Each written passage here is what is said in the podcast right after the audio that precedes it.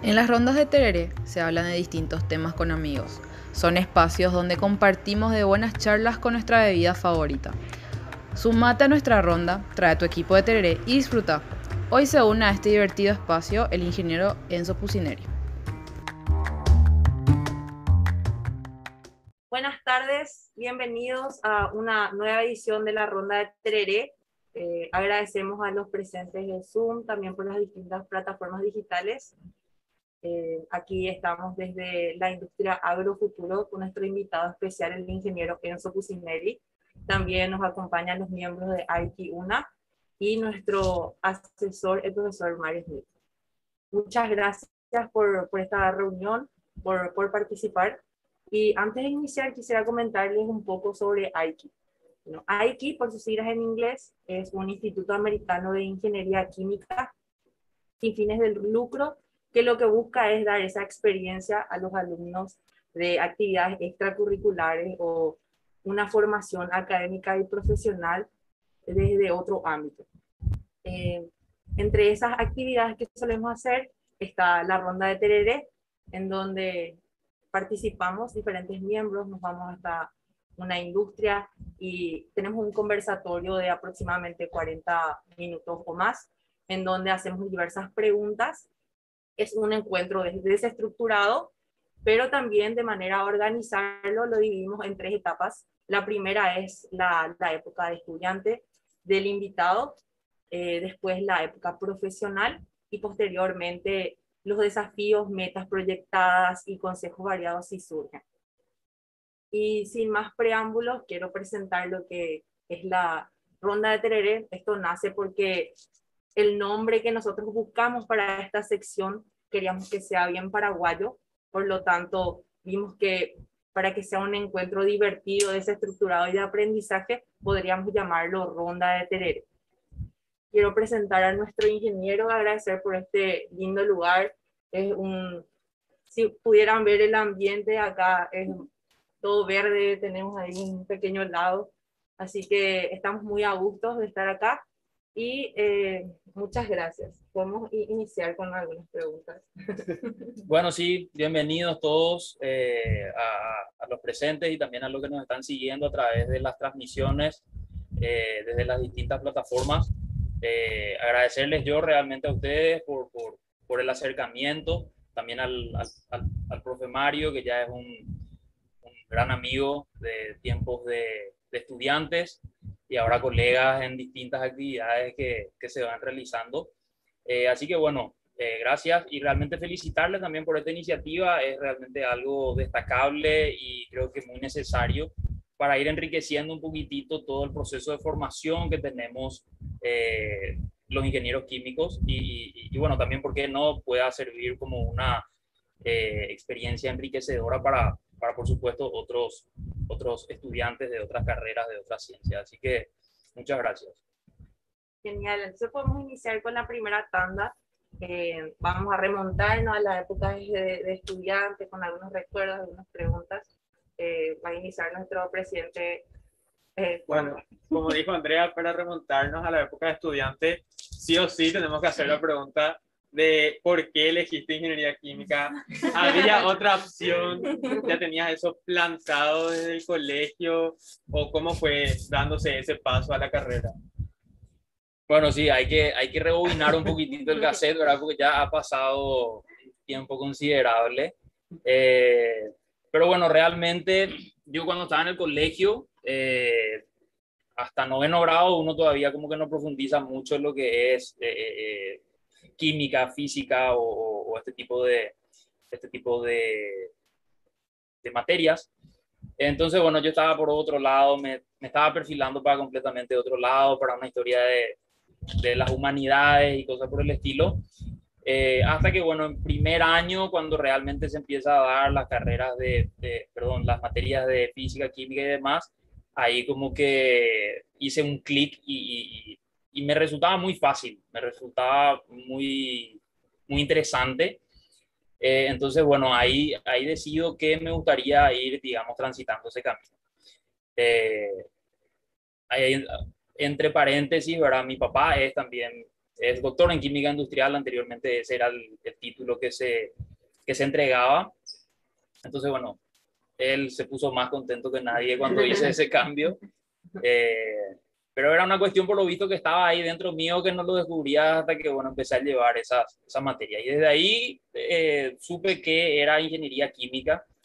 Eh, o sea, indagué un poquitito de qué es la ingeniería química, qué hace un ingeniero químico, a diferencia de las otras químicas. Y, bueno, era como que lo que más calzaba con, con lo mío. Y ahí, y ahí, bueno, fui, digamos, transitando ese camino. Fue realmente algo así como que un enamoramiento a primera vista, se podría decir.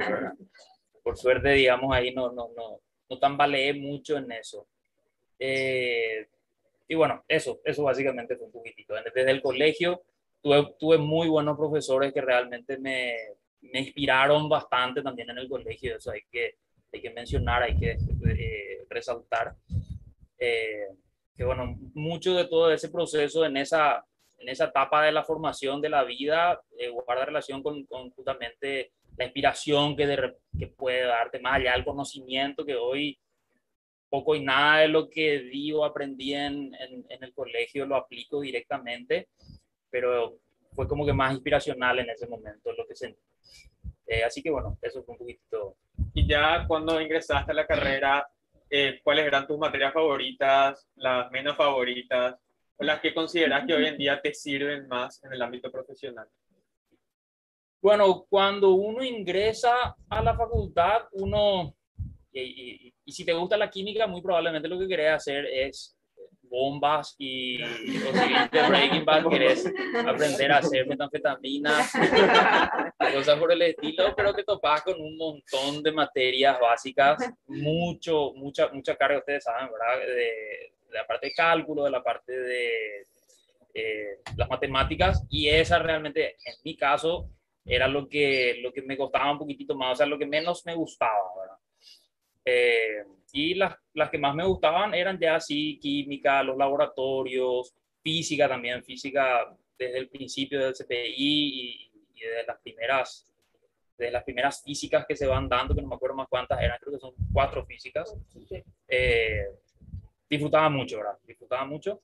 Entonces, eso que creo que es algo medio transversal, ese sentimiento que hay de repente entre, entre todos los estudiantes. Venimos con muchas ganas de química pura y nos encontramos primero con un, para un poquitito, primero aprendete esto y ahí como que se va eh, desarrollando más que nada el cerebro, ¿verdad? que creo que es el principal objetivo de esas, de esas asignaturas. Eh, y después pasar así a la parte divertida, donde empezás a ver máquinas, máquinas de herramientas, operaciones unitarias y demás. Entonces, así, así más o menos fue la distribución de lo que me gustaba y lo que no me gustaba. Me parece que tenemos luego una base más sólida de ingeniería y desarrollamos más lo que es la ingeniería y con una base un poco más básica de lo que es química. Sí, eh, sí, realmente. Pienso yo que está bien, bien equilibrado, ¿verdad? Uno cuando está en la carrera, uno como que eh, piensa o en algunos casos sugiere que deberíamos tener más de esta materia o deberíamos tener más de esta otra materia. Cuando uno sale al campo laboral, eh, te das cuenta que había sido esa, esa apreciación no era del todo la más acertada, que quizás eso estaba bien, pero quizás había otra cosa que se hubiese dado más o se hubiese dado menos. Eh, pero sí, como, como decía el profe, el profe Juan Carlos, que no sé si es que ustedes llegaron a tener con el profe Juanca, el ingeniero químico habla con los químicos como ingeniero y con los ingenieros como químicos. Entonces tenemos esa dualidad de que podemos, podemos digamos, hacer un, podemos mandarnos la parte, si hablamos con uno, le lanzamos ahí una cuestión que, que no entiende y quedamos como que los ídolos, porque manejamos, manejamos de todo un poco. ¿verdad? son varios, yo, yo, yo, suelo decir también que lo que uno aprende en la, en la facultad mucho es a aprender a hablar varios idiomas, ¿verdad? Porque cuando uno, idioma, entre comillas, ¿verdad? Eh, porque cuando uno, y nos va a pasar, o sea, nos pasa y les va a pasar a, a también eh, ustedes, es que muy probablemente van a tener que liderar grandes equipos de trabajos multitudinarios y multidisciplinarios. Entonces uno tiene que tener la posibilidad de hablar con el jefe de ventas, vas a tener que hablar y vas a tener que hablar en, en ese idioma, que es un mindset bien específico. Vas a tener que hablar con, por supuesto, el personal de planta que tiene otro mindset. Eh, vas a tener que hablar con la gente de laboratorio que también tiene totalmente otro mindset. Con la parte de mantenimientos eléctricos, electromecánicos, que también tiene totalmente otro mindset. Eh, entonces, esa capacidad de comunicarte en el idioma que cada una de esas personas o grupos de personas hablan eh, es parte, digamos, importantísima, considero yo, del, del proceso de formación, de, de, de, poder desenvolverte y recorrer la cancha de arriba, abajo, de atrás para adelante, sin que te sientas perdido en ningún, en ningún lugar. Así que eh, ese, ese, considero yo que es, eh, que es una de las mayores fortalezas que tenemos. Coincido totalmente. Yo me doy cuenta que tenemos, que damos una pincelada de todo. Tenemos una base mínima por lo menos de algo. Y si es que no sabemos, podemos investigar nomás, pero ya sabemos dónde buscar, que a mí me parece que es lo más importante. Y comentarnos un poco qué es lo que más extraña de la facultad.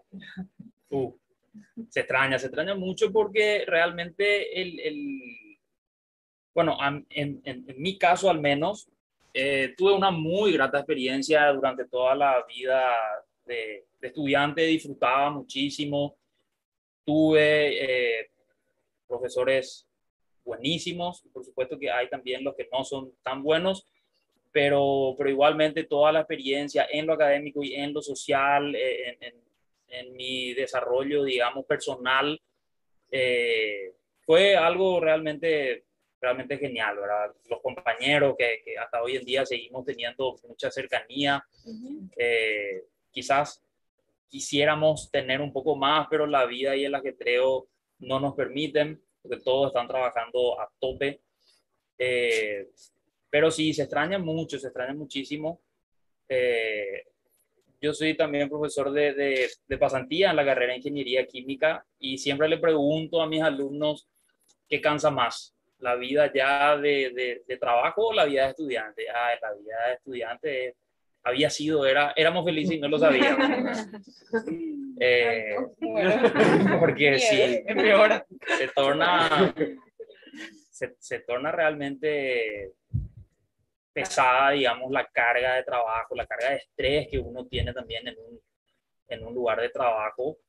Eh, por supuesto que siendo estudiante hay mucho de eso, ¿verdad? Pero eh, en la facultad estamos como que en una especie de espacio seguro, ¿verdad? Donde todos somos amigos, donde todos somos conocidos, donde hay que esforzarse, pero, pero es un lugar seguro. Y el ámbito laboral allá afuera de repente es es, es, bastante cansador, es otro tipo de cansancio, pero yo considero que es más cansador y es un entorno un poco más hostil también, ¿verdad? O sea, si es que uno va a trabajar a una planta, a diferencia del, del nivel de amistad, que ya es casi una hermandad la que uno llega a desarrollar con sus compañeros, eh, uno después se va afuera y uno se topa con gente que, que no precisamente quiere ser tu recontra amigo. Uh -huh. Y entonces sí, se extraña, se extraña bastante todo esto que estoy diciendo, ¿verdad? Sí. ¿Y cómo llevabas vos tu vida académica con tu vida social? ¿Lograbas llevar un buen balance o ibas más hacia un lado o más hacia el otro?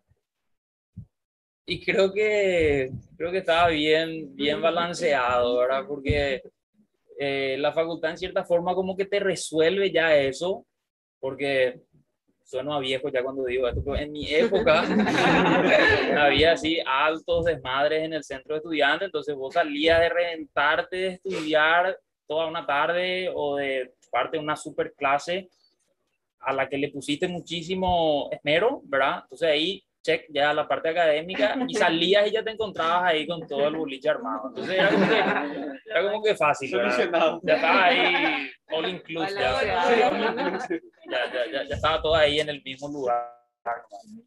Eh, pero sí, y hoy en día realmente veo que, que, que, eso, por más de que en ese momento era una pavada o, o, o no lo veía como algo más que simplemente una, una actividad de, de dispersamiento, hoy en día veo que ese tipo de cosas también, digamos, nutren al, al, al estudiante. Eh, no precisamente la farra, ¿verdad? Pero cualquier otra actividad eh, musical, artística, eh, deportiva, gremial, como la que están haciendo, por ejemplo, ustedes, actividades en el centro de estudiantes, todo eso realmente le da una formación más integral a la, a la persona. Pues, somos un todo. no podemos nosotros en un lugar de trabajo pretender que solamente vamos a aportar conocimiento técnico nosotros entramos y entramos con todo lo que somos, con nuestro temperamento, con nuestras experiencias, con, nuestro, con nuestras habilidades eh, sociales y por supuesto que también con el, con el conocimiento eh, técnico, ¿verdad? Pero en algunos casos inclusive me atrevería a decir de que o en ciertos momentos pesa más inclusive lo, lo, lo no técnico o lo no académico que lo académico, ¿verdad? lo que se habla mucho, habilidades blandas, liderazgo y todo eso se desarrolla eh, fuera de un aula. No desarrollas eso en, leyendo un libro o no desarrollas eso entre cuatro paredes. Entonces, eh, considero que es, que fue muy divertido, pero considero que fue muy, eh, muy nutritivo para, para, para la, para mi formación. Y, en resumida cuenta, el mensaje es no desatender lo uno por lo otro, tratar de balancear. Eso considero que es casi mandatario. Eh, tenemos una pregunta en YouTube que dice, ¿qué le hubiese gustado al ingeniero haber profundizado más en la facultad? En la facultad, bueno, esto lo digo, lo digo yo y, retransmito porque yo siempre le hago esa misma pregunta a los pasantes una vez que terminaron sus pasantías. Eh, ¿Cuáles son las fortalezas y las debilidades con las que uno sale y enfrenta al campo laboral? ¿verdad? ¿Qué te dio bien y qué no te dio tanto la facultad de herramientas? Y, y pienso que son las cuestiones, pero que no tiene luego por qué, porque no es, nuestro, no es nuestra línea de, de formación, pero son todas las cuestiones administrativas, económicas, financieras, management, eh, ese tipo de cosas creo que es la que podríamos nosotros potenciar porque eh, siempre también le digo esto a, a, los alumnos, ¿verdad? Nosotros cuando nos chupamos años de formación académica, técnica, salimos y nos vamos, en una, nos vamos a una industria y vemos una caldera y queremos entrar dentro de la caldera y, y quedarnos ahí maravillados con lo que es la caldera, ¿verdad? Pero lastimosamente el rango de sueldo aumenta, hay un gradiente ahí de, de, de aumento de sueldo y de, y, y de, jerarquía dentro de una organización, mientras más lejos está de la caldera, más está ganando. Eh, la gente que está allá, que no ve casi tuvo ensayos, ni caldera, ni bomba, ni cosas por el estilo, son los que ganan más y son los que ocupan cargos más, más altos, ¿verdad? Entonces, eh, uno necesita eso, o sea, si uno quiere ir escalando, uno como que necesita de repente tener eh, esas, esas herramientas, esas habilidades, ¿verdad? Y el, el, el, manejo de la gente. El manejo de la gente es particularmente, particularmente especial, ¿verdad? Porque, bueno, la, en la mayoría de los casos salimos y tenemos que trabajar o manejar o dirigir equipos de, de, personas que no tienen una formación académica o que son personales, eh, personal raso, operarios y demás. Entonces, bueno, hay gente que de repente no comparte el mismo entusiasmo, sino que son más jodidos, son, son, más jodidos. Entonces, eh, parece fácil, pero es realmente, siento yo, sentí yo y siento que los, los recién egresados o mis pasantes sienten esa, ese choque. ¿Cómo hago para, para que 25 personas hagan lo que yo les digo? Cómo logro persuadir, cómo logro liderar, cómo logro manejar. Y, representa eso un, un, estrés, una carga, eh, genera una suerte de ansiedad y, y no es solamente dirigir o manejar, sino que ellos mismos de repente van a venir y te piden plata prestado. ¿Qué haces en ese caso? O te cuentan que le encajaste una puteada porque hizo algo mal y después viene y te cuenta que había sido su hija está enferma y le tiene que llevar a las 3 de la mañana IPS. Entonces son, son cuestiones ahí que a la puta eh, te, te, sacuden un poquitito, ¿verdad? Entonces, eso, eso considero que, que, que puede ser un, una cuestión que naturalmente luego uno no, no tiene tantas formas de desarrollar eso en la, en la facultad porque son vivencias que uno va, que, que uno va teniendo, ¿verdad? Eh, pero sí, hay otras carreras, por ejemplo, que sí ya le van formando al alumno para lo que después van a salir a hacer. O sea, el estudiante de medicina en el tercer año ya se va ahí y, y ve que el día a día es que te viene un tipo que se reventó en la moto y vos tenés que, sin ningún material, tenés que ir y salvarle la vida. Eh, o, el veterinario está ya metiendo la mano en la vaca y viendo que ese es el trabajo que se tiene que hacer más allá de la anatomía y las cuestiones. También nosotros tenemos un gran eh, bagaje técnico, pero después la vivencia es un poquito diferente. Hay más de manejo, hay más de liderazgo, hay más de gestión y, y esa parte lógicamente vos decís, tiras por él. yo entiendo cómo se tiene que operar la caldera, pero cómo yo hago para que en tres turnos la caldera esté funcionando bien sin que nadie meta la pata. Y es manejo de personal realmente ahí el tema, no es tanto el manejo de la caldera per se. Sigue eso. Me parece también que eso sí o sí se aprende en el camino o en la marcha, cuando, con la experiencia más que con la teoría. Totalmente, totalmente, sí. Y una última pregunta. ¿Qué cambiaría si volvieras a ser estudiante? En el sentido, algo que hiciste y crees que no debiste haber hecho o algo que no hiciste y quisiste haber hecho en esa eh, buena pregunta. Mm, no, no, sé, de buena primera no es que siento así un, un remordimiento grande porque hice o no hice algo.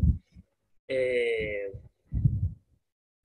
no sé, pienso que quizás haber participado de este tipo de grupos, eh, participé poco y nada en, en, en, cuestiones gremiales, eh, sí incursioné en eso. Cuando salí de la facultad, eh, tuve cuatro años en la Asociación Paraguaya de Ingenieros Químicos, un periodo como director de desarrollo gremial, otro periodo como, como presidente y es algo bastante también enriquecedor, ¿verdad? Pero pienso que por ahí eso, hubiera explorado un poco más ese tipo de, ese tipo de, de, actividades a través de estos gremios. ¿Y hiciste algún tipo de formación complementaria o tenés pensado hacer alguna? No, no hice, y esa es una gran asignatura pendiente. Todos los años digo que, que tengo que hacer por lo menos ya ir haciendo algún que otro curso o, cuestiones por el estilo, o sea, ni hablarlo de un doctorado todavía está un poquito más lejos de eso. Eh, el curso sí he hecho, ¿verdad? Pero no así una, una formación un poco más, un poco más pesada. Eh, pero bueno, yo digamos salí de la facultad y prácticamente ya vine a manejar eh, esta, esta planta industrial, ¿verdad? que era bastante diferente a lo que es hoy en día. Eh, entonces eso desde el, desde el, vamos me consumió muchísimo y, y, muchas veces me planteé, bueno, estudio no algún tipo de maestría o cuestiones por el estilo y, y bueno, en primer lugar no me daba el tiempo y en segundo lugar consideraba que lo que estaba haciendo acá era de por sí luego ya una super escuela. Eh, entonces me aboqué más a trabajar, a trabajar que, y eso no me permitió tanto poder, poder hacer la, la formación, ¿verdad? Eh, lo, de la, lo de la formación de, de, de posgrado, igualmente yo creo que se, se puede llegar como que a, a, aprovechar más quizás si es que uno ya, ya tiene cierto eh, trayecto recorrido en el campo laboral, pero esa es una percepción mía y puedo estar tremendamente equivocado y habrá casos y casos, ¿verdad? Pero pienso que eh, es importante ya como que haya ese destete de la parte académica y lanzarse ya a trabajar, ¿verdad? aunque sea por un periodo de tiempo, más allá de la pasantía, que sí son 400 ahorita, entrar ya a trabajar y vos decís, puta, esta es la realidad. Y ahí uno dice, bueno, sigo acá o me voy y vuelvo a estudiar porque quiero profundizar más esto, ¿verdad? Pero suelo ver de repente, y repito, puedo estar súper equivocado, pero hay gente que se queda en la parte académica y no para nunca sus formaciones porque, porque nunca quiere dejar de, de, de estar ahí en el, en el ámbito del estudio, ¿verdad? Pero es importante, es importante, hasta las malas experiencias en los lugares de trabajo te sirven como para, como para decir, ah, ok, así es la cosa, así son los perros, así son los jefes, así son los dueños de las empresas, así son los compañeros de trabajo. Es un mundo bastante distinto, bastante, bastante distinto. Eh, pero sí tengo que estudiar algo. Estoy creando nomás y estoy tirando ahí mucha, mucho argumento, pero voy a, voy a meter. El lunes empiezo. Y respecto a tus proyecciones como estudiante, cuando eras estudiante, ¿cumpliste con esas proyecciones o son totalmente diferentes? Mis proyecciones de estudiante cuando era estudiante eh, sí, sí, realmente me, me, había propuesto, me había propuesto eso, ¿verdad? Eh, culminar satisfactoriamente todo el proceso formativo, eh, que creo que creo que tuve buenos resultados ahí y sin, sin desatender, digamos, las, los otros aspectos de la vida. Entonces, sí, no, no, no, eran tampoco metas muy aspiracionales las que tenía, era pasar todo y, y, tener algo de vida y lo logré. Eh, sí se puede. No va a ser ni una cagada muy grande que quede en la historia de la facultad, tipo, el, el tipo que destruyó la caldera, lo logré. en la vida. Ver que te para mi pura nomás. Yo me voy nomás de onda. Sí, bueno, ahora vamos a hacer una ya transición de tu época de estudiante a lo que es ya la carrera profesional como tal, ¿verdad? Queremos saber un poquitito, así a grandes rasgos, todo lo que fue tu actividad académica desde que finalizaste la carrera hasta ahora. Algunos cursos que hayas hecho un poquito más allá. Eh, sí, bueno, yo justamente todo, todo el, toda esa línea de, de formación que consideraba que necesitaba, pero que no la había obtenido en la facultad de management, liderazgo, la parte económica, financiera, eso, eso fue lo que principalmente yo, yo digamos, fui incorporando dentro de mi, dentro de mi bagaje de conocimiento de forma autodidacta en muchos casos y también a través de, de, de, cursos, eh, complementando con las actividades que realizaba en el campo laboral que, que tenían mucho que ver con eso. Entonces, esa es la línea de formación, digamos, que más exploré después de la facultad, eh, más todavía que eh, tomé, de, no sé cuántos años después de haberme recibido, tres, cuatro años después de haberme recibido, tomé la cátedra de administración. Entonces, el, ahí tuve que, digamos, formarme mucho más a profundidad para después poder enseñar eso. Eh, entonces, bueno, a través de, de, eso creo que adquirí los conocimientos, digamos, fuera de lo que fue la, la, la carrera, la universidad. Bueno, y también queremos saber, ¿verdad? Si es que, o sea, cuáles serían los beneficios o también las, las desventajas que uno puede tener al tener una industria familiar o una industria, una industria propia. Y saber un poquitito más también de la historia de Agrofuturo. Bueno, sí, ese realmente es, un, es una pregunta que da para extendernos todo un episodio. Lo esperamos en el próximo episodio. Parte 2. Parte 2. Eh, bueno, Agrofuturo en primer lugar nace como un emprendimiento de mis padres, eh, el famoso Mango Wood, que fue creciendo conforme fue transcurriendo el tiempo. ¿verdad? Mi papá trabajaba en, en Areguá, en una jabonería, y ahí tenían mis abuelos, padres, una casa tipo de verano, de fin de semana, y en el fondo había un lugar ahí que nadie usaba, y ahí se empezó, digamos, a, ahí él empezó a, a hacer eso mientras que mi mamá tenía una panadería, entonces trabajaron como burros los dos. Eh, y bueno, y gracias a Dios fue, fue, digamos, traccionando, fue creciendo la, la, la organización hasta que después ambos se dedicaron neta y exclusivamente a, a lo que hoy en día es, es Agrofuturo. Eh, y bueno, eso fue creciendo. Eh, mi hermano mayor terminó sus estudios del colegio y ya ingresó a trabajar a la par que estudiaba eh, administración. Eh, y bueno, fue creciendo eso. Es una empresa que tiene 25 años de vigencia en el mercado.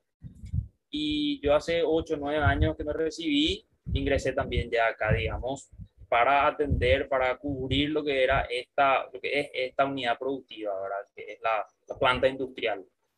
Eh, y realmente es eh, trabajar en una, en una, empresa familiar tiene, digamos, que hay que estar permanentemente sopesando eh, las relaciones familiares con las relaciones laborales y la fusión que hay entre ellas. Es muy normal de que uno en un lugar de trabajo diga eh, a la puta, qué, qué que es mi jefe, o que el jefe diga la puta, qué inútil o qué aragán o lo que sea, es, este ñato al que, al que le tengo acá. ¿verdad? El problema está cuando ese, esa persona a la que te estás refiriendo es tu hijo, o esa persona, ese jefe al que te estás refiriendo es tu viejo. Ahí es donde se torna más complicado, ¿verdad? Y hay que, hay que ir, digamos, eh, sopesando esas, esas, esas cuestiones. Eh, pero bueno, creo que no, no, no es tanto problemas de esa índole las que, las que realmente pesan. Al final del día es esa visión diferente de cómo se tiene que manejar una empresa, cómo se tienen que hacer algunas cosas, las que, las que generan de repente cierto o requieren de que haya un, un equilibrio, un balance.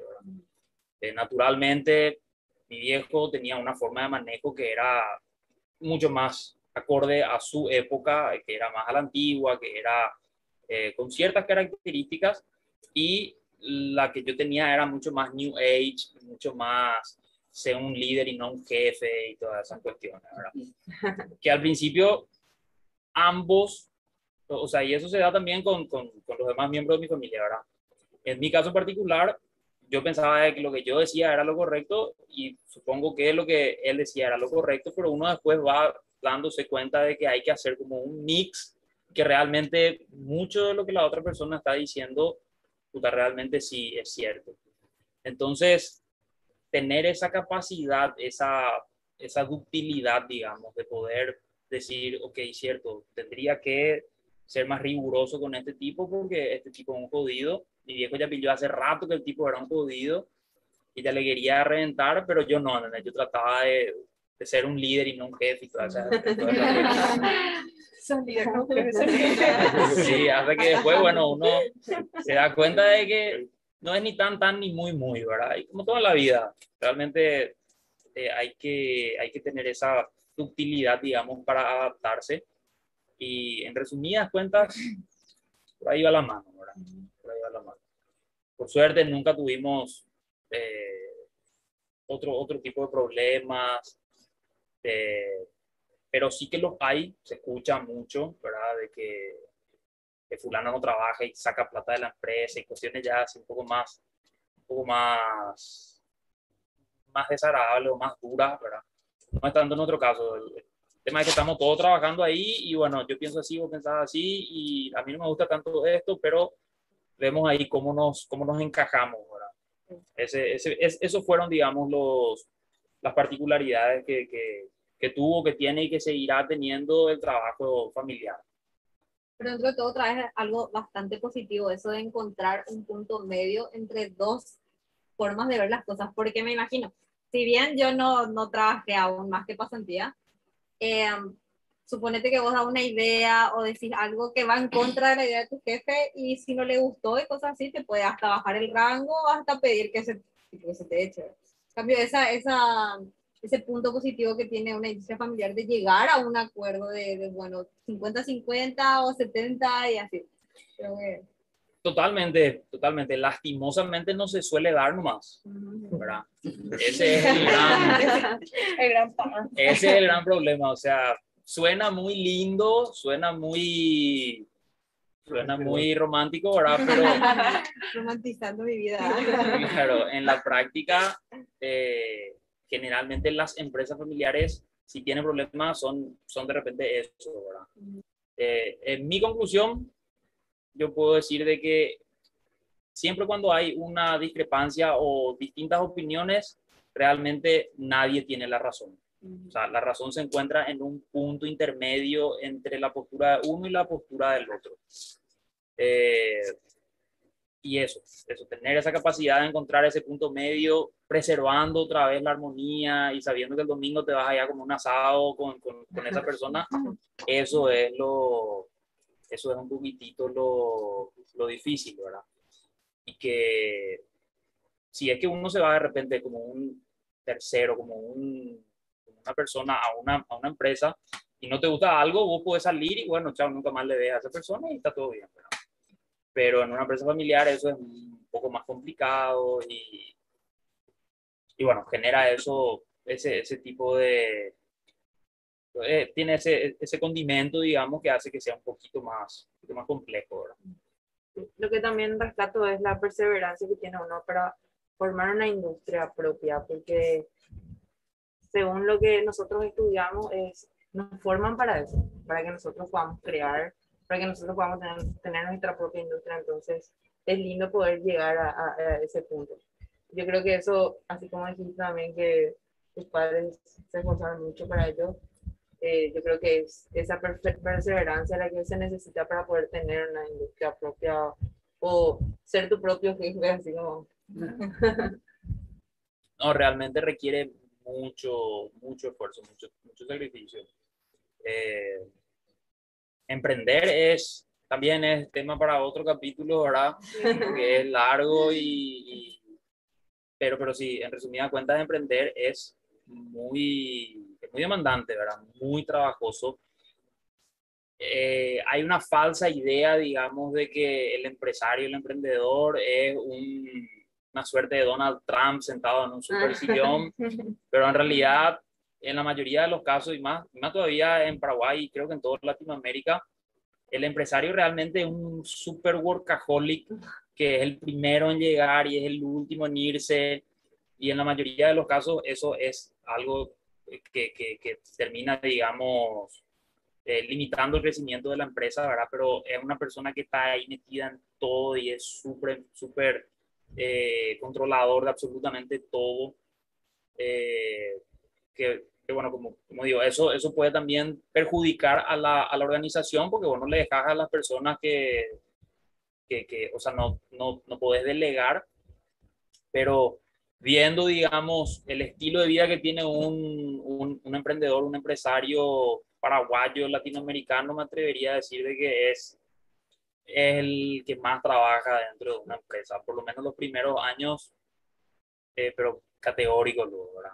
Y, y como que se tiende a pensar de que, o se tiende a pintar como que es al revés y que, que, que, que- que es el empleado el que está ahí, pero bola. en la mayoría de los casos los perros están ya preparando su tapercito y preparando para marcar el reloj 5, 15 minutos antes. ¿verdad? Y el dueño está ahí como loco de quilombo. Eh, se queda hasta tarde, el día siguiente llega temprano, a la noche sigue el trabajo. Al menos esa fue la, y pude ver yo que era la vivencia que tenía, que tenía, que tuvimos nosotros ahora con, con, con padres. Eh, sí, me acuerdo que sonaba el teléfono a la madrugada porque llamaban de China, porque era, de China se trae hasta ahora eh, gran parte de las materias primas y él no, él, él, eh, eh, él ni, ni ella, o sea, ni mi mamá ni mi papá sabían ni saben hablar inglés. Entonces nos despertaban a nosotros para que nosotros le hagamos la traducción, siendo, siendo nosotros niños de repente inclusive. ¿verdad? Y, y así, o sea, es, es un trabajo duro, un trabajo intenso que, que se hace para, para emprender. ¿Y vos, como estudiante, ya pensaste que tenías un trabajo seguro o, o pensaste en, en probar primero otra industria o ya sabías que ibas a terminar acá? Yo, bueno, esa era en su momento una bendición y una condena, más o menos, ¿verdad? Porque, porque yo decía, claro, yo ya, no, no tanto por el mucho trabajo, o sea, en primer lugar, esto era un lugar mucho menos atractivo antes para trabajar para un estudiante de ingeniería química, ¿verdad? Hoy sí, porque es una organización que está mucho más constituida, hay varias líneas de producción, varias operaciones unitarias, es algo interesante, desafiante para un, para un estudiante para un, o para un profesional. Eh, hoy en día rechazamos varios currículums y antes nosotros teníamos que salir a hurgar currículums para traerle a gente que quiera trabajar con, con nosotros. Eh, entonces, bueno, yo era una de esas personas a las que había que arrastrarle más o menos para que venga a trabajar acá porque eh, como que no me, no me resultaba. Yo quería ir al MIT o quería hacer una... o quería ir a trabajar a, a qué sé yo, a Conti, que es una super aceitera. Y, y entonces yo decía, "Tera, me voy a tener que ir a trabajar ahí, y ese ya es mi destino. Y entonces, en cierta forma, eh, era como que, bueno, ya no queda otra, no pega esto, ¿verdad? Pero, pero bueno, probé, entré eh, y conforme yo iba viendo las cosas que de repente se podían mejorar y veía que se, que se, que se iban dando ciertas mejoras fruto de mi gestión, ahí es donde yo eh, como que encontré mi lugar y dije, bueno, acá hay todavía mucho por hacer y, y ahí es como que eh, y me entusiasmé mucho más todavía. Entonces, cuando era estudiante, saber que tenía que venir a trabajar sí o sí acá, por momentos pegaba, pero por otros momentos no tanto, ¿verdad? No tanto porque, bueno, este es mi camino y no voy a poder explorar otras cosas y encima este camino medio que no pega tanto porque Mm, eh, seguro mis compañeros van a ir a estudiar o van a ir a, van a ir a trabajar a superindustrias, a un ingenio azucarero, a una aceitera, van a ver eh, super operaciones unitarias y yo voy a estar acá con esto nomás. Pero bueno, después fue eso, se fue construyendo una realidad diferente. Y ahora, bueno, puedo decir que sí, que, que- que valió la pena y que estoy, digamos, en un lugar eh, estoy muy conforme con el lugar que estoy, estoy ocupando, con el trabajo que estoy haciendo, mejor dicho. Así que bueno, valió la pena, digamos. sí. Yo creo también que gracias a ese crecimiento exponencial es que hoy dice la gente, ¿verdad? Eh, bueno, yo quiero hacer mi pasantía en Agrofuturo, ¿verdad? por eso tenemos eh, ahora muchos ingenieros químicos también trabajando acá. Bien, sí, claro, pienso que sí. Pienso que tratamos de, como empresa, eh, y yo particularmente como, como cabeza responsable de esta organización y colega de, de, de- de las personas que vienen a trabajar, de presentarle desafíos y que sea un lugar eh, atractivo para, para trabajar, que permita que ellos aporten a la organización, pero que ellos también se nutran con, con todo esto. Eh, que todas las puteadas que doy son con buenas intenciones, con, con fines didácticos, El famoso después me vas a agradecer. algo así. Bueno, y ya que hablaste de la transición, ¿nos puedes contar cómo fue esa transición de pasar a ser estudiante, o sea, de ser estudiante a pasar a tener un cargo de responsabilidad en tu propia empresa? fue duro. Ese, ese sí fue un capítulo, digamos, duro, ¿verdad? Yo creo que para todos es duro, eh, pero para nosotros los ingenieros químicos es particularmente más duro porque desarrollamos durante toda la carrera universitaria lo que decía, ¿verdad? Desarrollamos ciertas habilidades y ciertos conocimientos, pero que cuando salimos realmente ahí a la cancha nos damos cuenta de que inclusive no sirven o no, no, no, uno realmente siente en un momento dado de que se te va atrofiando el cerebro. Porque uno siente que antes estaba así todo el tiempo haciendo súper cálculos y súper balances y, y después salí y, y, bueno, te topas con otro tipo de actividades. Entonces, ahí luego de por sí, creo que para todos suele haber un choque importante. Eh, porque son, son vivencias, nos pintan una cosa que después en la realidad es otra. O no nos muestran al menos eh. Sí, el verdadero lado de la moneda, ¿verdad? Entonces, eh, bueno, pasa, pasa un poquitito de eso, ¿verdad? Hay, hay sí algunos, algunos profesores, ¿verdad? Eh, que sí tuvieron que atravesar ese periodo de industria. Eh, sé que Mario, por ejemplo, tuvo también sus, sus episodios ahí de conocer la industria bien de cerca.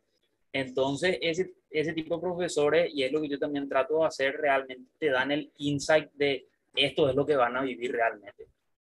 Y muchos profesores de repente son más de, de, de, libros o más estrictamente académicos, entonces no nos, no nos dan eso, no nos cuentan eso. Entonces, por eso por ahí pienso que eh, nos desayunamos algunas cosas que, porque no me avisaron que esto era así, más. me hubiesen avisado.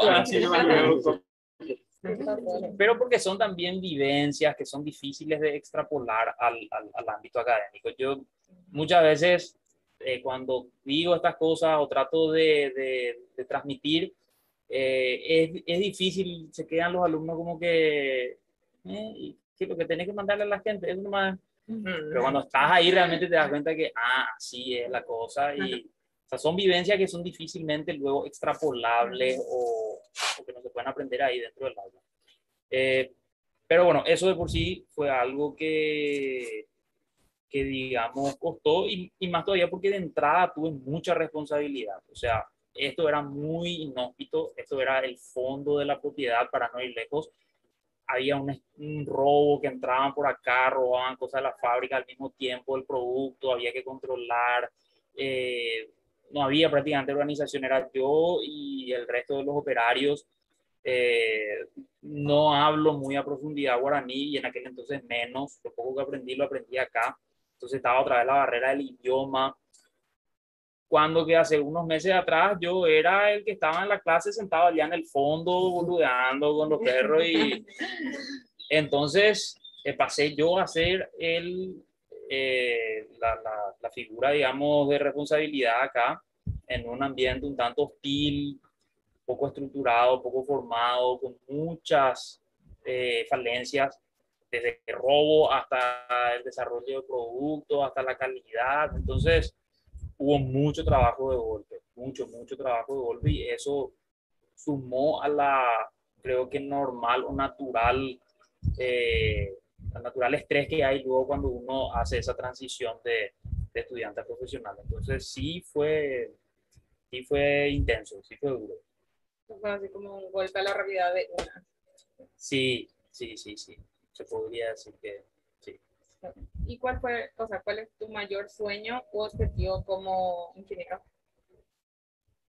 Eh, como ingeniero, bueno, hoy en, hoy en día mis sueños personales están fusionados o solapados de repente con, con los sueños o los proyectos, las metas que tenemos como, como empresa, ¿verdad?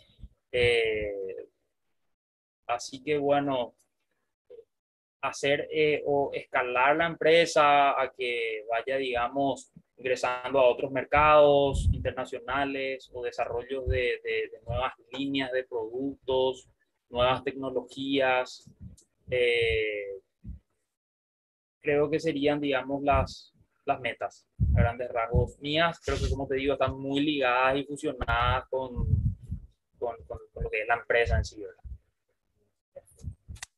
¿Sentí que estaba cerrado ya en un rubro o eh, trabajando en, otro, otro rubro? Eh, no me veo realmente aferrado. O sea, la idea, la idea es eh, diversificar las actividades de, de, del grupo empresarial. Eh, y por lo tanto abarcar también otras, otras áreas, ¿verdad? Eh, así que no, no, no creo que estemos, o que esté yo, por lo tanto, tampoco ligado, anclado a un, a un solo rubro. Eh, no, difícil, o sea, sí, de repente hay gente que como que entra en, un, en, un, en una línea y se queda en esa línea, pero la- en la mayoría de los casos como que es, eh, tenemos la capacidad de migrar de un, de un rubro al otro sin mayores dificultades. O sea, eso, si es que de repente es una preocupación que alguien pueda tener de que si yo entro acá ya no salgo más, no, o sea, uno puede tener un abanico ahí diverso. ¿Y cuál es lo que más, qué es el aspecto más positivo de tu trabajo, lo que más te gusta? Lo que más me gusta del trabajo, eh, bueno, creo que ver los resultados, ¿verdad? Ver los, ver los resultados, ver las, los números, las métricas, los ratios que van mejorando, que van... eh, eso pienso que es donde decanta de repente todo el trabajo que uno hace, eh, que fue también como una suerte de desarrollar esa... el trabajo anteriormente consistía en todos los días venir y apagar incendios. ¿verdad? Hoy hay un problema acá, papá, bueno, vamos a solucionar esto, llamar a un proveedor, llamarle a alguien que venga a mantenimiento. El día siguiente hay que entregar ya este producto, entonces ah, vamos a movernos. Entonces era vivir así el día a día eh, sin, sin tener, digamos, eh, métric- métricas u objetivos cuantificables que eso de por sí generaba luego más cansancio, ¿verdad? Hasta que después eh, fui desarrollando y por ende también fuimos como empresa desarrollando eh, y es un consejo que le doy a todos los que vayan a manejar un establecimiento industrial o cualquier tipo de establecimiento de sacar métricas, ¿verdad? Eh, porque, por ejemplo, eh, la consigna era no generar tantos efluentes eh, cuando se hacía el lavado de las máquinas y equipos. Antes, ¿cómo hacíamos eso? Estándole encima al operario y decirle, mira, está derramando mucha agua, no va a derramar agua. Te daba la vuelta, el tipo derramaba toda el agua que quería. Entonces era un quilombo. Entonces después, el, el, la gestión consistió en, bueno, vamos a medir un poco, mira fulano, en este lavado me derramaste esto, o esta semana fue esto lo que generaste. Entonces, sin necesidad de estar ahí encima, vos le podía decir, bueno, el objetivo es que nosotros derramemos por semana máximo 100 litros de agua de lavado. Y él mismo te dice cómo se puede llegar a eso. No, lo que pasa, ingeniero, que acá se derrama mucho porque esto, esto, así, así, esta agua inclusive podríamos usar otra vez para lavar esto de vuelta y ellos mismos te van dando ya la solución. Vos le pones el objetivo y después lo que vas haciendo es midiendo eso. Entonces vos decís, después con propiedad, el trabajo estuvo bien hecho o el trabajo estuvo mal hecho. Porque muchas veces cuando uno controla así el día a día las acciones puntuales nomás, ponerle que el tipo estaba manejando bien ese aspecto, pero justo te fuiste en un momento en el que abrió mucho la canilla y puta, fulano, me estaba otra vez derramando mucha agua y no sirvió para nada. Entonces, eh, es esa capacidad de desarrollar esos parámetros operacionales, esos indicadores operacionales y después bajar para que la gente cuide esos numeritos, esos ratios de desempeño, es una, es una gestión importantísima y muy gratificante cuando ves los resultados positivos. Así que te diría que, que ver esos resultados positivos son lo que eh, es lo que Te satisface. satisface, ¿verdad? También el hecho de que antes yo tenía que hacer tal cosa y hoy en día ya tenemos un equipo que puede hacer, eh, o sea, ir formando ese equipo, ir formando a la gente, ir consolidando el equipo, los procesos, eh, a mí al menos me resulta muy gratificante. ¿verdad? Hay gente que no, hay gente que no, no quiere o no sabe o no puede delegar, entonces eso le genera luego un estrés, no, no hacer él mismo las cosas ya le genera un estrés, ¿verdad? Sin embargo, eh, bueno, en, en, mi caso, no digo que esté bien y que esté mal, pero en mi caso al menos me, me resulta muy gratificante porque de repente inclusive esta persona que hoy en día está haciendo ese trabajo, monitoreando este parámetro X, hace mejor inclusive que yo. Y así en dos patadas, tocando dos tres teclas, pum, soluciona eso que yo antes tenía que sufrir mucho o laburar mucho para conseguir. Entonces, eso, considero que eso es lo, lo gratificante. Yo creo que esa es una capacidad también que hay que desarrollar, esa capacidad de delegar cosas y que es eh, algo de un líder también. Sí, sí, sí, totalmente, totalmente. Eh, haciendo un paréntesis nomás, eh, eh, el tema de ser jefe o ser líder, que hace rato mencionaba como en forma jocosa, realmente hay que ser las dos cosas, ¿verdad? Es bola eso que te dicen los memes de que tenés que ser un líder y hacerle florecer nomás a la gente y no tenés que ser un jefe porque el jefe tutea, el jefe, pero tenés que ser las dos cosas, o sea, tienen que coexistir de repente esas dos facetas, porque si no la cosa no, no anda, no marcha. Pero sí, eh, tener la capacidad de poder conformar equipos de trabajo, eh, considero que son, que es de hecho uno de los coeficientes, digamos, que hay una, una fórmula del éxito que se restringe, digamos, a lo laboral, empresarial. Eh, el IQ, que es el coeficiente intelectual, que es que tan inteligente sos, así como lo conocemos. El persistent coefficient, que es una teoría yankee, el coeficiente de persistencia, que tanto te traumatiza haberte caído. Esa historia de que te caes y te levantas, obvio, te caes y te vas a levantar nomás. El tema es la actitud con la que te levantas. El que no tiene ese coeficiente se cae y se levanta y ya se queda todo medio traumatizado y ya dice, no, acá no me voy. Y el que tiene ese, ese, ese coeficiente se cae y se levanta con medio encabronado y se va y atropella otra vez y atropella hasta que consigue lo que quiere. El coeficiente financiero, el otro coeficiente que es que tan hábil sos con el dinero, eh, que es también todo un capítulo aparte, y el emotional coefficient, que es el coeficiente emocional, ¿verdad? que más allá de poder llevarte bien con las personas y demás, eh, guarda relación con que también podés manejar grandes equipos de trabajo, porque muchas empresas u organizaciones, por, por no tener ese coeficiente, eh, terminan sofocándole a la organización porque ellos tienen que hacer todo.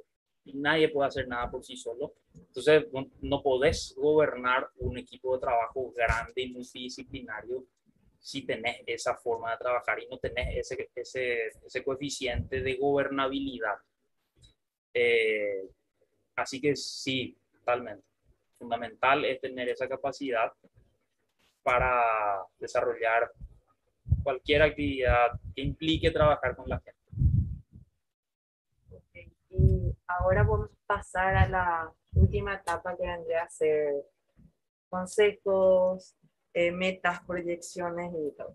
Y quisiera preguntar algo que capaz a los oyentes les interese mucho, más aún a los que están terminando la carrera, ¿qué, qué factor eh, sería más importante cuando uno es un ingeniero junior y quiere hacer una inserción laboral, o sea, quiere empezar a trabajar? ¿Qué factor tiene que tener en cuenta o qué es lo que, lo que más se considera? Como, o sea, qué es lo que los empleadores o las empresas o los jefes van a valorar y destacar de...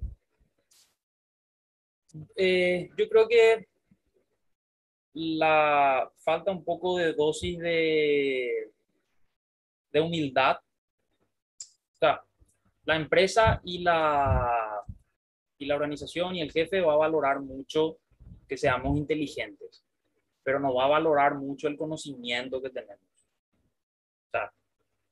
si ustedes ingresan a trabajar acá y ustedes me dicen, ah, las bombas centrífugas tienen que tener una, no sé, eh, un aterramiento de no sé qué cosa, muy probablemente no, no, no, esa no sea una información que realmente a mí me interesa obtener de un profesional recién recibido, o las empresas en general, ¿verdad? No lo digo a título personal. Pero sí sí eh, se, se, valora, digamos, mucho que seamos inteligentes y que tengamos la capacidad de resolver problemas, que tengamos la capacidad de aprender rápidamente lo que se nos dice eh, es, hay una sutil diferencia entre el Ñembo Coapama y el Ñacapoá. El Ñembo Coapama es el que viene, uy, ñande ingeniero Pajú me quiere enseñar a mí más o menos. Porque yo quiero ir y darle cátedra a la, a la, a la gente, así como la gente interpreta. Pero sí, si sabemos cómo manejar, cómo, cómo vender, digamos, nuestro intelecto, sí podemos tener, en vez de tener el, ro, el rótulo del Ñembo Coapama, tener el rótulo del Ñacaponá. Ñacaponá, ñande ingeniero Pajú, ñande ingeniera. Le sí, ya entiende. Así nomás yo le expliqué, ya entendió. Entonces, eso hay que saber cómo manejarlo y cómo proyectar. Eh, y veo, veo, suelo ver que, por supuesto, nosotros salimos de la facultad y ahí alcanzamos el máximo, el máximo escalón de esa escalera que estábamos subiendo, ¿verdad? Y cuando salimos al campo laboral, somos otra vez los bichos. Entonces venimos con un ego un poco alto y la gente ahí como que trata de, boom, eh, o el mercado, digamos, en el sentido de los empleadores, las empresas, los compañeros de trabajo, es como que, no, eh, todo bien con que vos seas muy inteligente, pero, pero no venga acá. a querer. O sea, tienen mucha experiencia de eso. Está hablando No, eh, bueno, llegué a tener una persona que, que, que, que sí, digamos, hace años, llegué a trabajar con una persona que sí, de repente, eh, o, o sea, ustedes se van a ir a trabajar a una empresa en donde va a haber gente que va a estar haciendo mal las cosas. No te digo que se haya hecho acá, pero por ejemplo van a irse a ver gente que esté, que esté pipeteando con la boca. Entonces, cómo nosotros eh, incidimos en ese tipo de cosas, lo que es muy sutil, ¿verdad? O sea, tiene que ser muy sutil porque eh, podemos entrar y el comentario que hagamos puede, puede tomarse a mal. Lastimosamente, la gente es como que muy, no sé si hostil es la palabra, ¿verdad? Pero cerrada, puede ser. cerrada, sí. Que vos le decís, no, no tenés que pipetear con la boca. No, pionde. No, lo que pasa es que en la facultad no enseñaba y andaba a la facultad. Así es la gente. Hay que te dicen, ah, en serio, ¿cómo, cómo entonces debería hacerlo? Te va a decir, yo estoy acá hace años, no, pionde. Va a pensar eso. Pero no te van a decir, ah, ok. Y van a seguir Y haciendo. después, entre ellos, te van a ir a matar. Entonces, eh, si se valora, está cotizado mucho la capacidad intelectual que tengamos, pero no en términos de conocimiento, sino de capacidad de aprendizaje, capacidad de resolución de problemas. Se cotiza mucho el manejo de gente, eh, se cotiza mucho, sí, liderazgo, manejo de gente. Eh, eso es de buena primera lo que de repente las empresas pueden llegar a, a, a- digamos, valorar en nosotros. En, en- en- en términos generales, en rasgos generales, siempre se tiene muy buena percepción de, de los ingenieros químicos cuando van a trabajar. Eh, sí, se podría decir que nos destacamos de los demás, y, pero sí que se nos, se nos, gente huele que somos un poquitito verdes de repente en algunas cosas. Pillan los perros que tenemos un poco de, que estábamos en un caparazón y chocan, o sea, se dan cuenta de que no tenemos esa vaquianía ya de años de fábrica y cosas por el estilo que, por supuesto, si te va a trabajar en una fábrica, probablemente la gente que está ahí sí tiene ya eso. Eh, pero eso. Sí, pero no hay forma, por ejemplo, que yo me pueda vender de esa manera. ¿verdad? O sea, es algo que se ve en el día a día. Claro. algo que vos puedes percibir ya, no sé, hacer una entrevista. Eh, no, claro, en una entrevista sí, uno ya se va dando cuenta, o sea, en general, pienso y considero de que cualquier profesional que, que, que- que- haya terminado la carrera de ingeniería química puede y va a desarrollar satisfactoriamente eh, ese, tipo de, ese tipo de trabajo. Eh, pero sí, o sea, no, no, no hay un certificado, no hay un título que avale de que vos vas a poder manejarte con la gente se va a ver eso más bien en el día a día, ¿verdad? Más bien en el, en el día a día, pienso. Pero, o sea, yo, yo también cuando era estudiante de repente tenía algunas, algunas compañeras que yo decía, por ejemplo, Dios mío, esta chica no va a sobrevivir en una industria, pero ni medio día, le van a comer cruda, o es muy nena de papá, o es muy tímida, y bola, o sea, no, no, no, no pasa por ser introvertido o extrovertido, o no pasa por ser eh, tímido, risueño, carismático, ni nada. Eh, hay muchísimos casos de gente que vos decís, no, no está para, no nació para la industria, pero vos le pones y pum, te mueve todo, te soluciona todo, te resuelve todo. Entonces,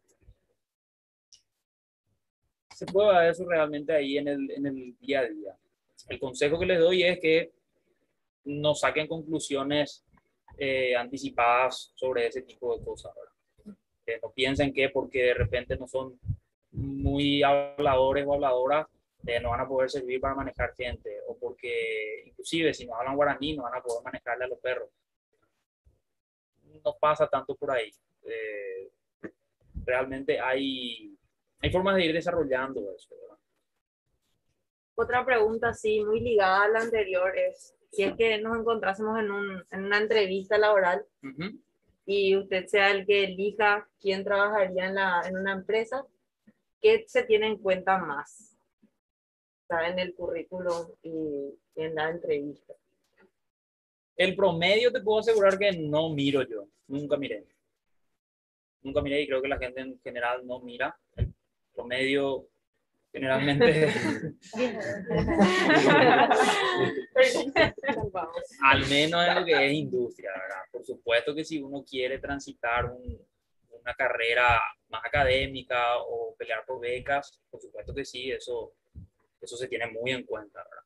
Y no, con esto no digo que no, no, que tipo, mandemos a la mierda lo que es el estudio, porque sí es muy importante que, que, como estamos ahora en esto, en el estudio, bueno, esto es lo que hay que hacer y hay que hacer bien. Eh, pero si yo como empleador, como entrevistador, miro el promedio, no miro el promedio. ¿Qué miraría? Eh, Miraría de repente un poquitito, bueno, de buena primera algo que se mira mucho es la experiencia laboral, dónde estuvo, qué hizo, qué no hizo, y si uno puede acceder a información sobre eh, referencias de la gente con la que trabajó, eso es fundamental, pero más que fundamental es. O sea, si viene una persona que vende que hija, tiene el mejor liderazgo del mundo o que tiene una calificación, tuvo unas calificaciones espectaculares, pero yo sé que esa persona trabajó en tal empresa y era muy conflictiva o era muy, qué sé yo, muy probablemente ese currículum sea descartado. Por eso también siempre es importante que cuando uno va a un lugar a trabajar, por más de que uno no de repente esté a gusto, que perfectamente puede llegar a suceder, muy probablemente les va a suceder en algún momento, eh, no salir mal del, del lugar. Más, más todavía que si nos limitamos solamente a Paraguay, es como que chico el, el, el. Nos conocemos todos, entonces uno quema en un lugar y eso después queda ya, no en el currículum, porque por supuesto uno no va a, poder, uno no va a poner eso, pero sí se queda ahí ese estigma tácitamente colgado por nosotros y, y eso pesa mucho, las referencias pesan mucho. Ahora, de una persona que por, por el estudio, por la carrera que siguió, como en el caso de usted o la mayoría de ustedes, eh, seguramente todavía no trabajó, eh, se, se, vería mucho si la, la, la, proactividad o la capacidad justamente de eh, trabajar con la gente, serían esas las cosas que, que, influirían. Si es que la persona hizo, hizo pasantías, más allá de solamente la, la, la curricular, eso pesaría, influiría eh, se activó en ciertas actividades extracurriculares durante la, durante la carrera, llámese gremio, cosas por el estilo también.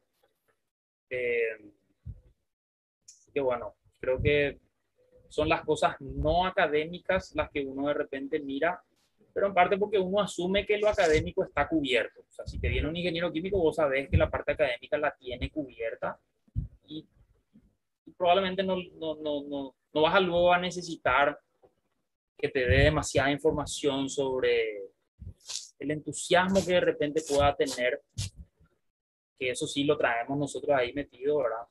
El entusiasmo que uno pueda tener de trabajar en un determinado lugar también es algo que pesa mucho, pero eso es algo con lo que uno ya viene, ¿verdad? En cambio, si por algún motivo tengo que contratar a una persona de, de, de, marketing a que esté acá en la planta, probablemente va a estar así, ay no, esto no me gusta, que esto, sáquenme acá. Pero el entusiasmo de que nosotros vemos que está ahí la cartera prendida y que la bomba está perdiendo, decía, acá hay que hacer tal cosa, eso, eso, que, que ves, ver que la persona se va a empoderar de, de las actividades, de los procesos, de las operaciones, es algo también que califica muy positivamente. Mm, Yo te quería preguntar acerca de qué te motivó para trabajar o formarte en el área de liderazgo. Y la, la, la necesidad, digamos, y la, el hecho de que vi de que era muy importante. Eh, ante la necesidad y ante la evidencia campante y sonante que viví hasta en carne propia, que tiene el liderazgo, hizo que quiera yo explorar eso, eso más. ¿verdad? Por supuesto que no tenía yo las habilidades de liderazgo que quizás hoy pueda llegar a tener, no digo que soy un super líder ni nada por el estilo, ¿verdad? Pero, pero por supuesto que no eran las mismas que hoy en día tengo.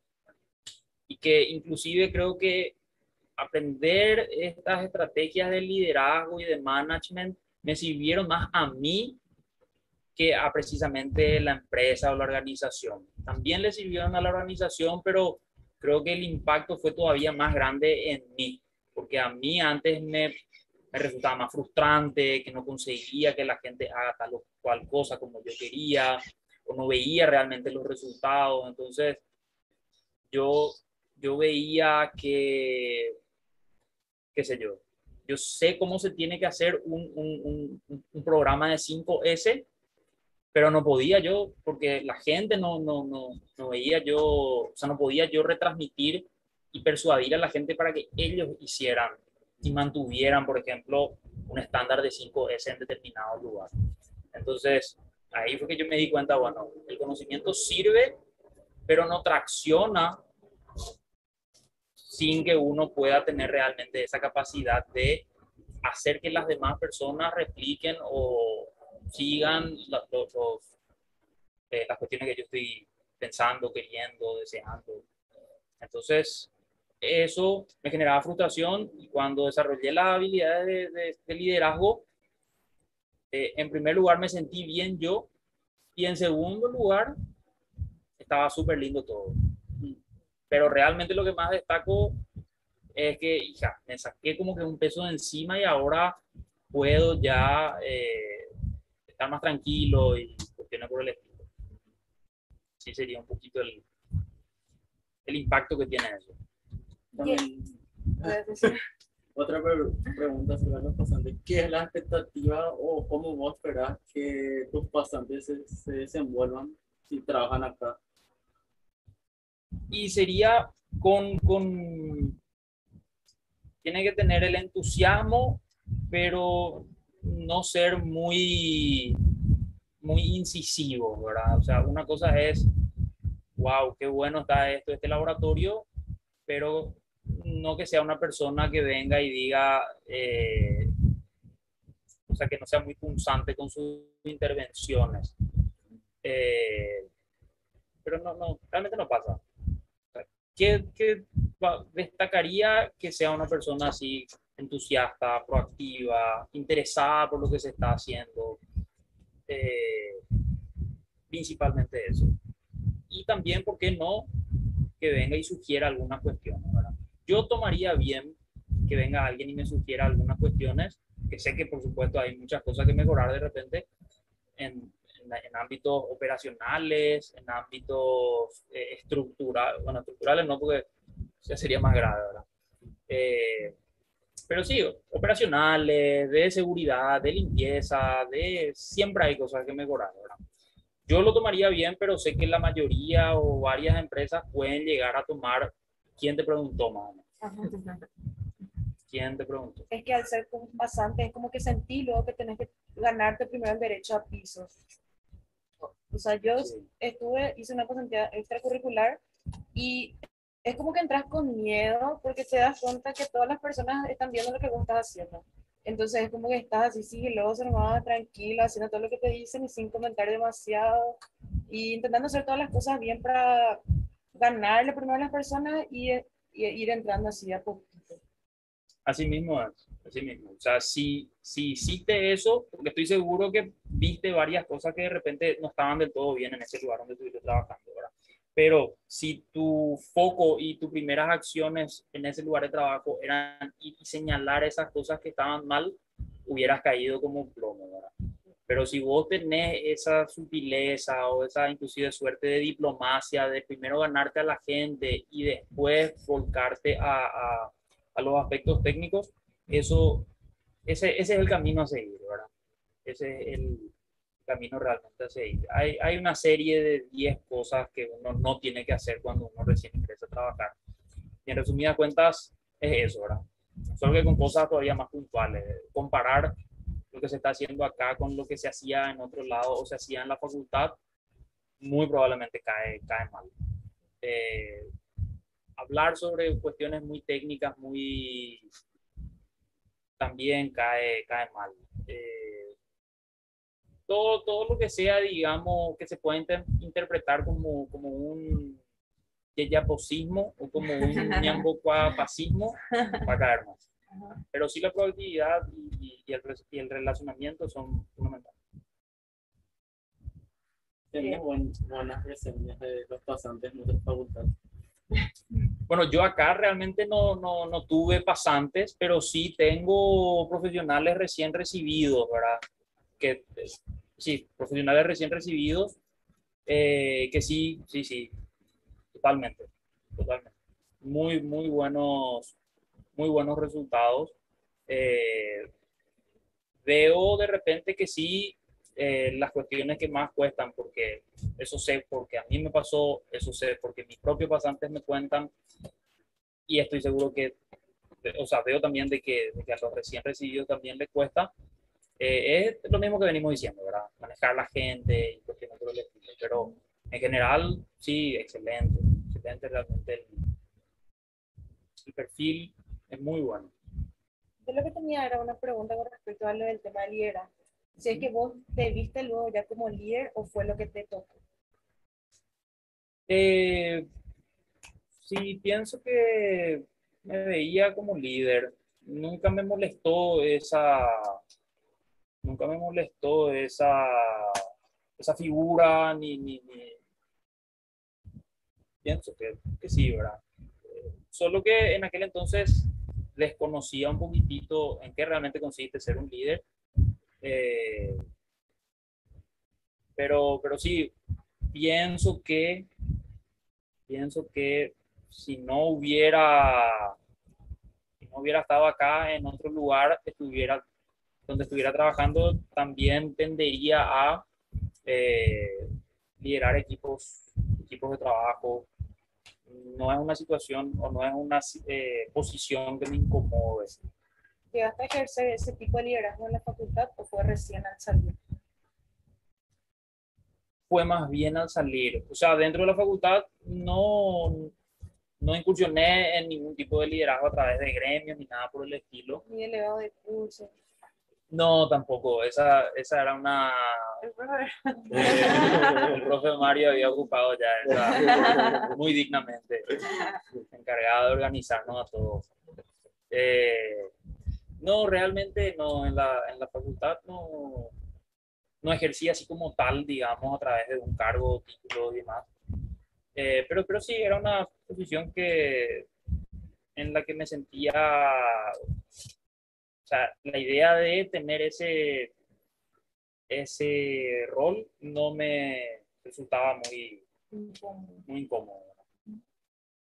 Ahora quisiera cambiar un poco el panorama y ir a otra pregunta un poco más allá, que sería, eh, ¿qué consejo le daría a esas personas que eh, quieren formar una familia o que ya tienen conformada una familia, ya tienen hijos, porque tenemos nosotros también compañeros que tienen hijos incluso, y que muchas veces tienen miedo por el corto tiempo que tiene el ingeniero eh, para poder balancear tanto la, la, vida social como la vida académica. Entonces, ¿qué consejo le daría a esas personas que quisieran formar una familia o que ya la tienen?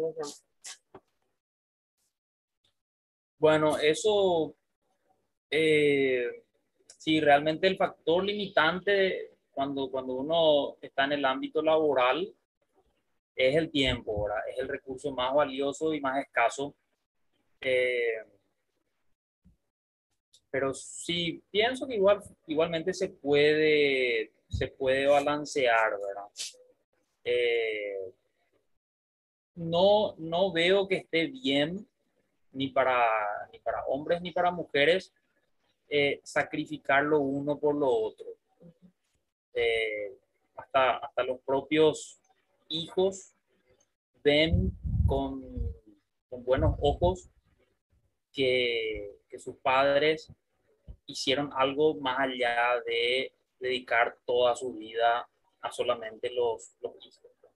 Inclusive creo que se torna con el tiempo, ¿verdad? Una suerte de carga para el hijo saber que tus padres no hicieron nada más de su vida por solamente dedicarse a la familia. Entonces, eh, ahí, digamos, eh, pienso que hay que tener la suficiente habilidad y es la parte difícil de poder balancear estas, estas cuestiones. Eh, yo, yo, pienso que hay forma, o sea, si hay realmente ganas, uno, uno encuentra las formas de poder hacer, eh, de poder hacer ambas cosas, ¿verdad? Para nuestro caso en particular, además el ejercicio de la profesión es muy amplio. Entonces, hay otras formas de trabajar y de ejercer la profesión no sean simplemente trabajar en una fábrica de 7 a 5 que queda a dos horas de viaje de tu casa, ¿verdad? Eh, qué sé yo, trabajos de medio tiempo, consultorías, eh, en fin, es un abanico realmente bastante, regencias, eh, docencia, es un abanico amplio que tenemos donde podemos, digamos, encontrar eh, alguna alternativa, alguna opción que encaje con nuestro proyecto familiar, ¿verdad? con nuestro proyecto proyecto académico, proyecto laboral, proyecto familiar. Ese realmente es el, el arte de, de, ser adulto, de poder balancear todas estas cuestiones. Y al principio sí o sí, una, una de las áreas va a estar desbalanceada, eh, si no es la vida social, va a ser el cuidado del, del, del, cuerpo, del, físico, no tener tiempo para el gimnasio, para hacer algo, algo del estilo de repente vas a sentir que no tenés tiempo de estar en casa con la familia, o de repente vas a descuidar el trabajo, si tenés un negocio propio, eh, o si te dedicas a otras cosas. Entonces, sí, es un permanente balanceo que uno tiene que ir haciendo, ¿verdad? Hay épocas en las que, bueno, esto es lo que toca y esto es lo que toca, ¿verdad? Eh, tú sabes que si tenés un hijo chico, recién nacido, lo que toca es estar ahí porque es una etapa de la vida, ¿verdad? Tendemos más a tener de repente una visión muy a corto plazo, pero es largo el camino. Y, y bueno, en este momento esto es lo que hay que hacer. Y no hay tiempo para, para salir de farra y bueno, y no hay tiempo ahora. Pero va a haber otra vez. Y cosas así, ¿verdad? Cuestión de organización.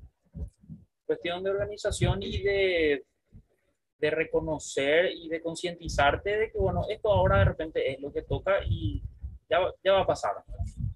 Eh, armar tus prioridades. Armar tus prioridades tratando de no desatender las demás. Tratando de no desatender las demás. Pero de que se puede, considero que se puede. Considero que se puede. Con esa pregunta yo creo que cerramos para no quitarle tampoco tanto tiempo. y agradecemos muchísimo este grato encuentro, la verdad que más de uno aprendió de la experiencia porque creo que es de lo que más se aprende, de la experiencia de los profesionales. Así que te agradecemos mucho en todo el, el- en nombre de todo el capítulo y esperamos que tengamos otro encuentro, tal vez en algún curso, charla próximamente. Entonces, muy agradecidos estamos por parte de IKEA. No, gracias a ustedes, realmente eh, eh, es, una, es una vocación que yo tengo, siempre la de transmitir. No, no, no quiero tanto decir enseñar, aunque ejerzo también lo que es la docencia, ¿verdad? Pero eh, más que nada transmitir, ¿verdad? Transmitir conocimientos, experiencias que puedan enriquecer. Y bueno, realmente los que hacen eh, que eso sea posible son, son ustedes, ¿verdad? Con este trabajo, que crean estas, estas intervenciones y organizan, ponen todo esto ahí en conjunto para, para poder transmitir esto. Así que soy yo el agradecido y bueno, a las órdenes para cualquier otra cuestión que, para los otros capítulos y eh, episodios que fui mencionando que podríamos ir haciendo, podemos organizar. Parte dos, parte tres. Parte dos, parte tres. Acá te dejan también los agradecimientos en el chat y yo creo que te mereces un fuerte aplauso. Sí. Gracias realmente. No, gracias a vos. Y ahora ya hay que Ahora ya tenemos que piden. Bueno, agradecemos también a nuestro asesor que siempre nos acompaña y eh, a todos por estar. Nos vemos en una próxima edición. Chao.